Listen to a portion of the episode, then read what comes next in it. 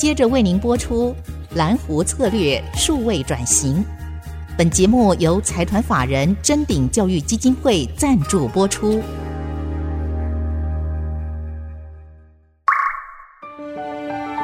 蓝湖策略数位转型，让主持人简真富与您提升决策品质与产业升级，掌握先机。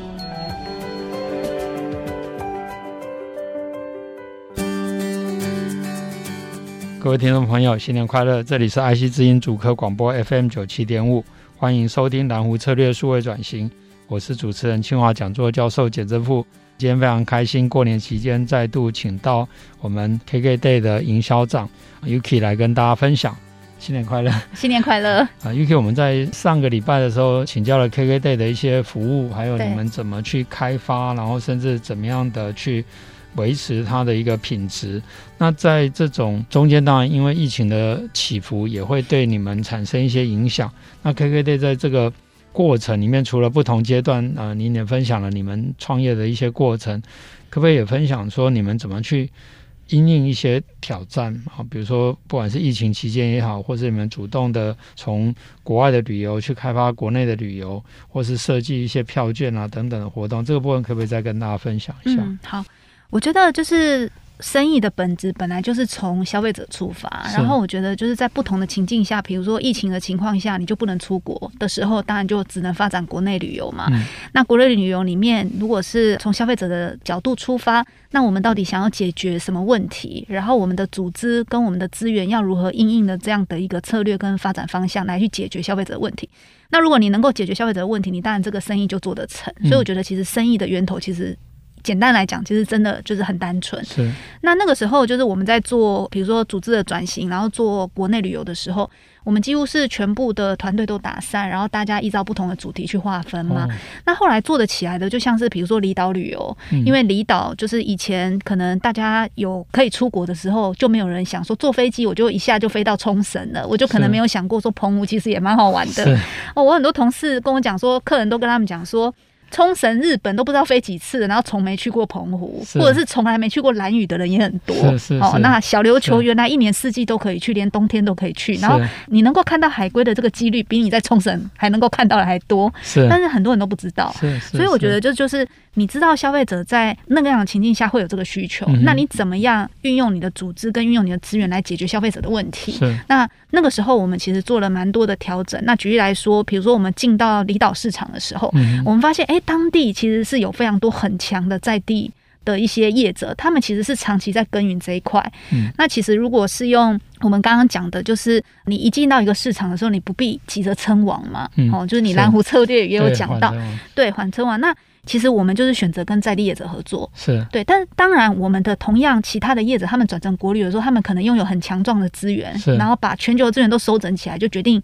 猛干的时候，其实他不见得是跟我们采取同样的模式。是。那我们那时候就觉得说，哎、欸，我不能说杀敌一千自损八百吗？是是是。对，所以我就想说，哎、欸，那我们就是可以跟他们用合作的方式来做。嗯、那后来就是当他们的产品线我们观察，哎、欸，其实基础的都有了，那只缺一些零件式，嗯、我们就去开始开发什么玻璃船的 SUP 啊。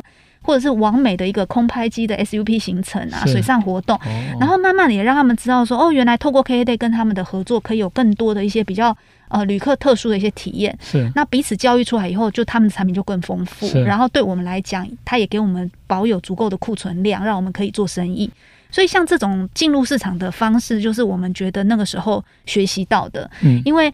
你真的同时之间要接触的生意都是很新，都是零到一的时候，你没有办法在每一个题目上都卯足全部的资源砸下去，然后跟人家力拼当地的一些呃已经长期存在的业者。我觉得这样是比较没有办法，就是能够有效率的成功。那后来我们利用这样的模式，也成功了在豪华露营这个题目上。那举个例子来讲，基隆有一个叫拉波波村。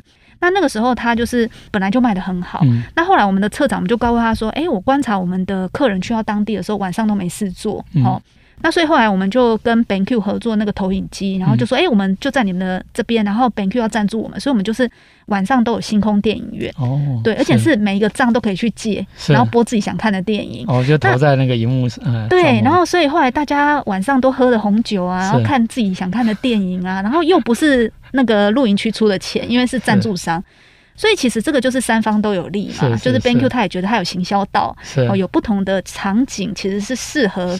用投影机的，那对豪华露营的叶子，他也觉得说，哎、欸，这样客人晚上来这边喝一杯，不会觉得无聊，他不会觉得我这里基隆离台北那么近，二十分钟就到了，是。哦，为什么不去比较远的地方？那对于 K A Day 来讲，也会觉得说，哎、欸，我的旅客有更新的一种体验，所以就是你选择一个题目，你就要先想说，哎、欸，那个题目是不是有未满足的消费者的呃需求跟痛点，然后我们怎么样杠杆出我们很少的资源可以满足它，然后这件事情又可以创造一些差异化，所以我觉得这个是我们在。整个组织在做转型的时候，我自己觉得啦，就是有学到的不同的事情。嗯，那那时候我们国内有做十个题目，也不是每个都成功。嗯、最成功的大概就我刚刚讲的离岛，然后豪华露营这种户外的，然后水上活动，嗯、哦，然后还有饭店的宅度假等等的，这几个算是比较成功。那还有亲子旅游这种，那也有很多题目后来就是慢慢慢慢，它就变得合并到其他的组别里面，哦、就它的量没有办法有规模化的机会，这样。所以，所以您刚刚也提到，就是说，在这个过程里面，一方面一开始可能同时有很多个，而且组织也打散了。嗯。可另外一方面，你们不只是在内部里面做，你们还跟你们的伙伴，对，甚至让你们伙伴也因为跟 KKday 的合作，也改变了他们一些产品或者他们提供的服务内容。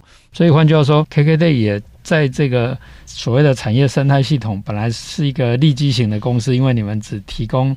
这些行程、体验式行程等等，虽然您您刚刚也提到缓称王，所以不跟这个大型的国旅啊或者 local 的这些去竞争，可是透过这样的情况，慢慢结合你们的伙伴，其实你们也变成另外一个新形态的一种服务服务的一个关键的角色。对，而且你是非常务实的去做这个事情。虽然其实你们在新创里面也是一个独角兽级的公司，然后听起来你没有说这个。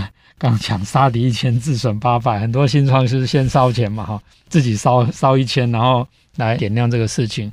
那这个是不是跟您之前也在其他的跨国企业然后工作的经验有关？所以你不是那么纯新创的心态，是先把这个东西做起来。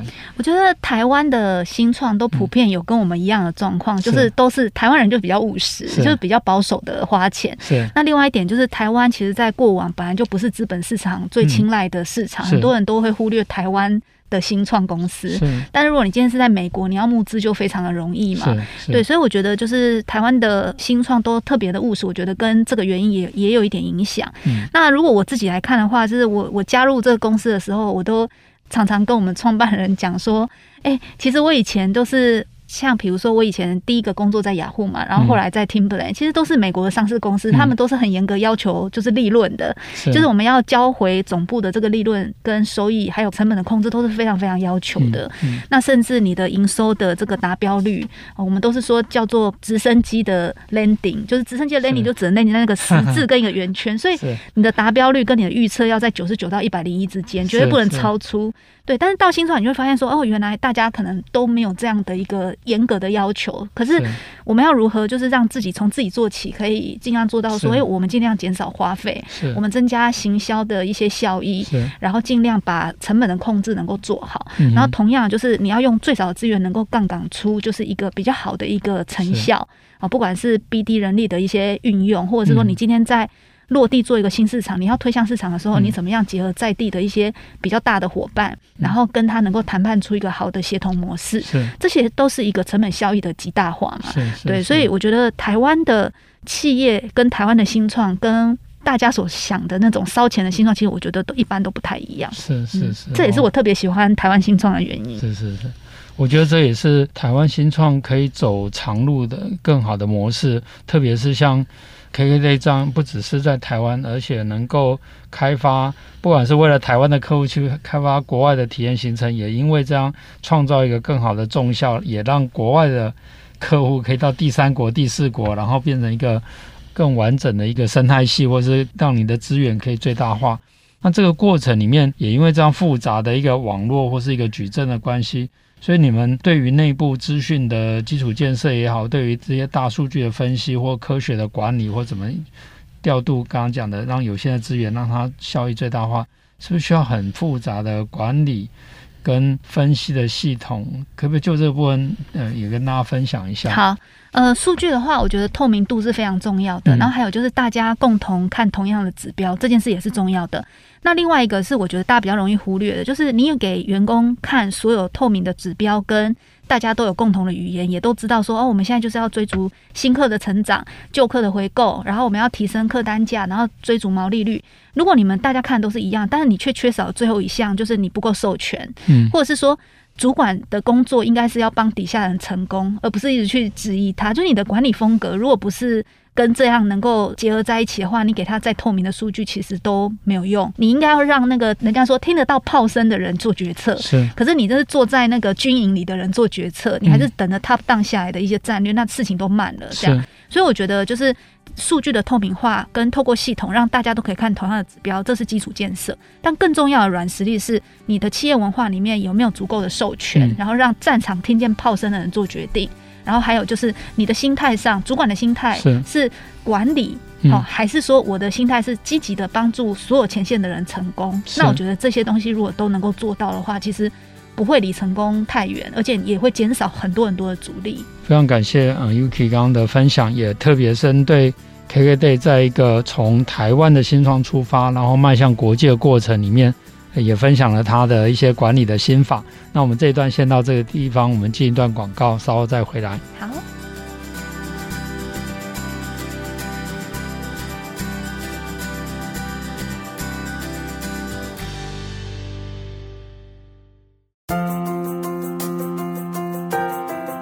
欢迎再回到蓝湖策略数位转型，我是主持人清华讲座教授简真富。我们下半段的节目开始之前，也跟大家说明一下，本集的节目已经同步上线到爱惜之音的官网跟 Podcast 啊，邀请大家在 Apple Podcast 给我们节目五颗好评，也欢迎在下方留言提供您宝贵的建议跟鼓励，那这些都是我们成长的动力。那回到我们今天的主题，非常开心再跟 KKday 的 Yuki 来聊一下啊，您刚刚也提到，因为公司发展的很多的，不管是你们有。不同的平台、不同的 channel 去接触客户，然后又在不同的国家，然后有又有不同国家、不同语系的这些客户，所以感觉你们公司是一个非常多的维度交错在一起的地方。那这样的过程，作为一个营销长，您就会有很多可能需要去协调，对，或是不同的人之间。怎么样去分配资源等等，可不可以分享一下在 KKday 是怎么做这样的管理？好好，那我先分享行销方面好了。我觉得大家都比较好奇我们的行销，因为呃，我曾经在二零一八年的时候有分享过，说我们的行销费用就是不会占我们总收入的五个 percent。嗯、那很多人都吓一跳，想说怎么可能一个电商广告费不用花到五个 percent？这怎么可能做到？那那个时候其实我就有发表过，就是 DDA 的这样的概念，就是 Data Driven Attribution，是就是说很多人都认为广告就是看最终成效。所以呢，我今天不管是投广告投哪一支，我就是看那一支的成效如何来决定我要不要继续投。嗯，可是其实 user 到订单，就是你的你的房到访的 visitor user 到。最后成为你的用户，这基本上是一个很长的历程啊。对，那基本上都是五到七个接触点，它才会成立一笔订单。所以不管是先接触到那个用户，第一个频道可能是一篇部落格文章，是或者是中间他又看了很多影片，哦，那这是拍影片的人的功劳嘛。嗯。那最后他又选择了一个部落客或一个呃 light travel 的渠道，然后导流进来，为了要赚 light point，是。那可能是已经是 last click 了。对，所以这每一个人都有功劳。是。所以不能说只单看每一个。所以如果你有有脑袋有这一个 user journey 的一个蓝图的话，你就知道说行销是一个整体的架构跟规划。是，你不能从单一一个角度去逼死那个小编说，为什么你的流量这么少？是，然后你每一篇的 po 文要给我有三百个赞，是，这是绝对不会成功的。是，对，所以你怎么样让这跨渠道的维度的 user 都可以在每一个渠道上，嗯，为这个订单的助攻加一分力道，这个才是重点。对，那。我们在疫情期间，因为我们广告费就全部都砍零了嘛，嗯、所以就反而在疫情中间或疫后，我们的广告花费甚至比五 percent 还低很多。是对，所以怎么去做到？就当然是这疫情当中，我们又有很多数据化的一些运营的一些技巧跟技能的精进。嗯、那我举个例子，就是在我刚来的时候，那时候我们的资料都还要需要靠很多人工的捞取，比如说 SQL，如果我们标准的报表看完了之后。想要再细看，都要请那个会 SQL 的人去捞资料，然后重新整理。是，可是后来我们就导入了 Tableau 这种就是比较视觉化的一种呃后台。那为什么要用视觉化的呈现？因为我必须说，就是如果我今天不是有数据专长或者是分析专长，你叫他看一堆数据当中找到答案，这是很难的事情。嗯，对，所以图像化跟视觉化的呈现，对于一个不是熟悉可能资料或者是数据分析的那种业务啊、行销啊，甚至是一个客服，是很有帮助的。所以，如果大家的共同指标都是，哎，我要有更多的新客户，我要赚更多毛利，然后我客单价要更高，我要更多的旧客回来，那我今天一个。小编他看的可能是我每一篇贴文，他所导流进来最后的一个成效。然后可能我是助攻在第一次的接触点比较多，还是我是接触到这个助攻中间的这个 user journey 比较多，还是说我是助攻在宅度假这种 staycation 的产品比较多，还是说我是豪华露营的助攻比较多？所以其实每一个人他都会很清晰知道自己扮演的角色，然后能够优势能力处理的商品是什么，而且他自己又可以去做决定他怎么分配。对对对，他可以决定他要推广的这个商品是哪一种类型，在他的渠道上会比较能够帮上公司的忙。那同样就是今天在商品的这一段的业务，他也知道说我要多去开发哪样类型的商品。我举个例子，像以前疫情前，我们只有三个 SUP 的产品在台湾，SUP 就是那个立桨。是是是。可是，在疫情中，我们就发现，天哪，原来那个会去滑立桨的，他会一直回访我们的网站，查查看还有哪里可以滑。所以后来就变成三十个地方都可以滑立桨，后来就变五十个地方可以滑立桨，然后最后越夸张，就是连离岛什么金门呐、啊。然后澎湖都可以华丽奖，是。然后更有趣的是，后来就是又分成时段，日出团就是可以划着立桨，然后教练在后面帮你拍那个日出的景观，然后你穿比基尼在那里划立桨。是。那也有傍晚的、夕阳的，又是不同的味道。然后后来就有牛奶湖，就是那个龟山岛牛奶海的，就是用空拍机拍，然后你是上帝洒落的牛奶，然后你在那里穿比基尼滑立奖，这又是不一样的体验嘛。然后最后呢，同事又从那个数据当中延伸出更多的题目，比如说跟着你的小孩一起滑立奖，就是母女是在同一片立桨上滑，听起来好像都是喜欢穿比基尼的。哎，对。然后后来还有就是。带自己的狗狗去滑立桨，然后狗狗也要穿救生衣，就是非常爱宠物的那种那种主人，这样对。所以就是你从很多数据的运营上发现，产品也是可以变形出很多。是，而且为什么是在日月潭华？为什么在金门？为什么在澎湖？那跟它的搜寻行为的累积资料也是有关系。所以为什么你会去开这么多奇怪的商品，而且都会中？其实是跟这一些数据上的累积 data 是有关的，对，所以我觉得这件事情其实可以帮助每一个人成功。所以 KKday 的成功也背后也大量的去结合这些数据，包括您刚刚提到用 Tableau 可以用不同的维度来呈现这些资讯，来支援决策，也包含你们用数据来说话。让不同单位或者主管，他可以自己决定他资源的分配动态去调整，这些其实都是 KKday 可以在很快的时间内成长到这么大的原因。那我其实在这两集里面跟 Yuki 在聊，我一直在思考，因为我想您的工作是营销长，然后。一开始觉得这工作很复杂，所以我觉得哇，你这太伟大。可是又听到哎，你好像又把工作分配啊，然后调兵遣将又做得很好，感觉应该又又感觉你好像很轻松的样子。而且特别您都是谈笑用兵，可不可以跟大家分享一下，就是说您怎么样的去管理，或是说这个公司能够做到这样，然后用数据来说话？您有做什么样的 effort 让组织来跟这样的一个工具结合的这么好？然后，因为现在很多产业都想要推动数位转型，嗯、但看起来贵公司是一开始就能够做得很好。嗯，我刚来的时候啊，我就觉得我是降落火星了吗？因为我觉得我的同事都是火星人，为什么呢？因为以前我做传统的零售业嘛，那你在 Timberland 做的那种外商的总经理都是高高在上嘛，那你会爬到那种。比如说零售主管或者是那种经销商主管的位置，他们都是在业界已经做过三四十年的零售经验了。那他们年纪也都是比较长，然后比较有经验的，所以你在那边当总经理其实非常轻松，因为每个人都非常的有经验，而且他们的那种社会化已经很很多年了，所以他们也都是非常的敬重。主管啊，等等的，然后直到我刚来新创的时候，我就觉得天哪，我怎么觉得这些年轻人好像把你当成他的那个同辈同事？然后我跟我的同事，年轻啊，我的同事跟我大概差二十岁。就我记得我那时候小编就是社群小编才二十一岁，是。然后我那时候就是三十七吧，然后我现在四十四十三岁了。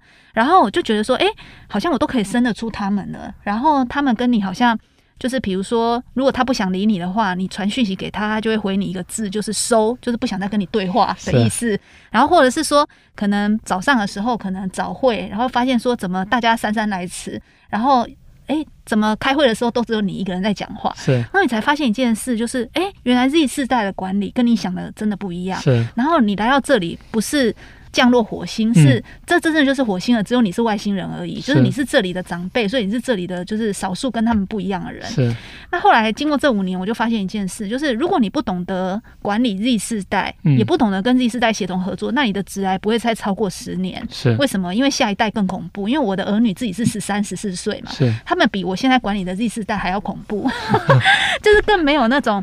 觉得应该要敬重师长长辈，然后他们更有个人的想法。然后如果你没有办法说服了他们，他们是不会跟你一起往前走的。是，所以就是我觉得这个是一代跟一代的教育跟环境问题。所以我常常就跟我身边的朋友讲，我就说你一定要学会能够跟 Z 世代协同合作，不然你的职涯绝对不超过十年。因为后一代就我儿女的那一代快要出来了，他们比这一代还更难领导跟管理这样。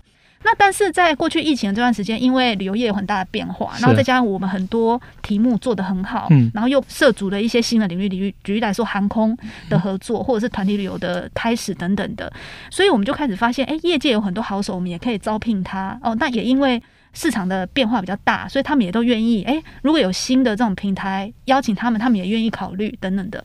然后我进了很多五十家的资深的同事，那。我后来就可能在前五年，我觉得就是不懂得，就是跟 Z 世代合作，你的职涯不超过十年。但是我现在的想法是，如果你不懂得运用五十家的专业人才，那对你的公司跟对你自己是非常可惜的一件事。是。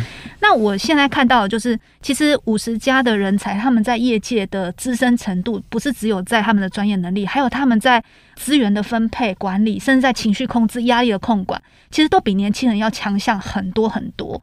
所以你怎么样让呃职场的三代同堂，是就是二十家、三十家、四十家、五十家，他们能够和平的一起工作，然后你怎么样让他们可以在各自的强项上发挥，这件事情是非常重要。然后也是我自己在学的，我是从。呃，算是疫情那几年开始学，然后一直到现在这样。那我自己至少有发现了一些在五十家里面才独有的一些能力，它真的能够帮助不止公司，还有帮助二十家的年轻员工有新的一些看法跟启发。那我觉得这样的合作融合绝对是好的，所以我觉得我也自己。给自己一个就是算是挑战吧，就是希望说我未来可以在每一个成熟，就是可能零到一、一到十已经复制上来的一个市场上，能够导入很多专业五十家的人，嗯嗯、能够帮助那个题目能够更成熟跟更成功。那你们做好这样的一个转型，然后也能够用数据来做科学管理，未来 KKday 怎么样把这样的核心的能力复制？去创造更多不同的蓝湖，或是不同的市场，然后变成千湖之蓝呢？嗯。我觉得就是复制呃一个成功的模式或一个题目到更多，其实我觉得这个并不难，因为从我们在疫情当中有这么多的题目都是从零到一的建立，然后都很快。是。那我觉得这个对我们来讲已经不是难事。那跨国的运营，我相信最辛苦的那一段基础建设也已经过去，所以我觉得跨国的运营的长大也不是难事。是。那我们现在反而想的是说，哎，你怎么样创造整个产业的改变？那呃，我们在疫情期间有开发两个服务，一个叫 Razio R E Z 还有是一个预定型的 SaaS 服务。是。那另外一个叫做 K A Day 商城，那是鼓励中小店家，如果 K A Day 的同事、BD 同事，无论你怎么留言，他都不去拜访你，因为你太小太远了。嗯。那鼓励你用商城的模式自己来上架。哦。对。那至于翻译的问题，因为你可能会接到国外客嘛，那翻译的问题跟那些多语系客服的问题，我们来帮你处理，因为我们有后端的维运人员。所以我觉得这个是整个产业的翻转，就是你想要不是只有就是在各个跨国里面都有个成功的 KKday，你是想要让整个产业都可以一起数位转型，一起承接这种全球化的客人，或者是数据运营的能力。那基本上你要帮助他们有一个系统化的解决，就是科技，是。科技才能让这件事情被完成。如果你是靠人力的堆叠的话，或靠时间的堆叠，那一切都太慢。所以我觉得我们过去几年在呃 Razio 这样的 SaaS 型的系统服务的一个投入的工程师资源，跟在商城这样服务呃投入的后勤人员，其实是大的。那目前来讲的话，就是两个都已经有好几千个用户了。那目前也是在优化当中，虽然很多都还没有跟人家收费啊，是，就 是还是免费的。但是其实我觉得也慢慢的能够展现出对产业的一些贡献吧。那我觉得这个才是接下来就是我们的一些重心。嗯，哦，这也是在提所谓从工业三点零到工业三点五或四点零啊。工业三点五就是先在你现有的强项底下。然后善用这些破坏性创新的技术，或是透过刚刚讲的这些两个新的解决方案，可以更好的把这个市场做得更大，包括让一些 KK 商城大家可以主动来上架。其实这个过程也某一种程度，将来有机会再把他们收编或整合到你们的套装的行程里面，或是创造一些可能原来看不到的，所以 KKday 就确实变成一个新的生态系统的一个非常关键者的角色哈。那我们今天的节目就进行到这边啊，谢谢听众朋友的收听，特别在过年期间啊，连续两个礼拜可以听到我们 Yuki 非常精彩的分享，那再次感谢，谢谢，谢谢，新年快乐，新年快乐，拜拜，拜拜。本节目由财团法人臻鼎教育基金会赞助播出，启动数位领航，臻鼎教育基金会与您一起终身学习。